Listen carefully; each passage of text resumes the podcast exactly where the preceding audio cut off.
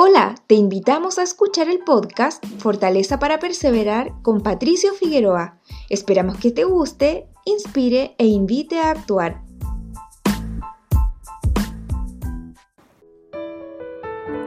Lemán y Lemuel, a pesar de haber sido visitados por ángeles y enseñados por las escrituras, habían dejado de sentir el espíritu porque dejaron de hacer las cosas que promueven su influencia, se olvidaron de todo lo que el Señor había hecho por ellos.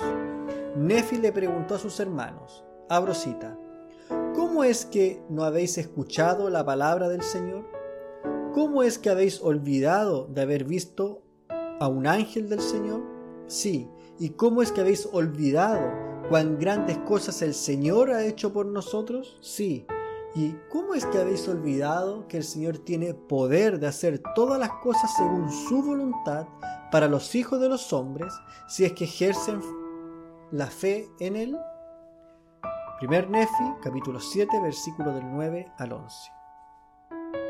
La palabra que utiliza de forma repetitiva Nefi es ¿cómo es que?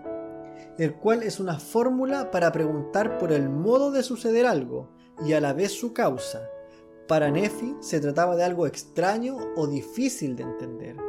¿Cómo es que sus hermanos, que habían sido enseñados por el mismo Padre y habían recibido la misma enseñanza, habían visto el mismo ángel y aún así se habían olvidado del Señor y habían perdido la fe?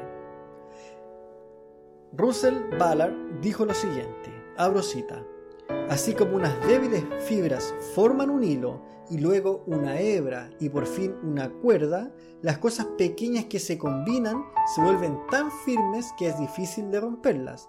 Siempre tenemos que ser conscientes del poder que las cosas pequeñas y sencillas ejercen en la formación de la espiritualidad.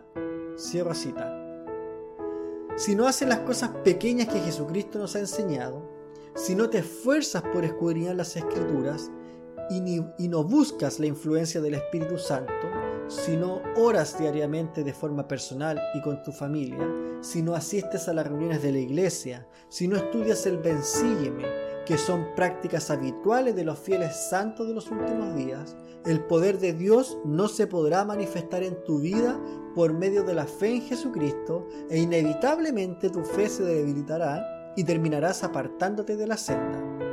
Aunque cada una de estas actividades pueden parecer pequeñas y sencillas, te prometo que con el tiempo producirán un poderoso incremento y crecimiento espiritual en tu vida.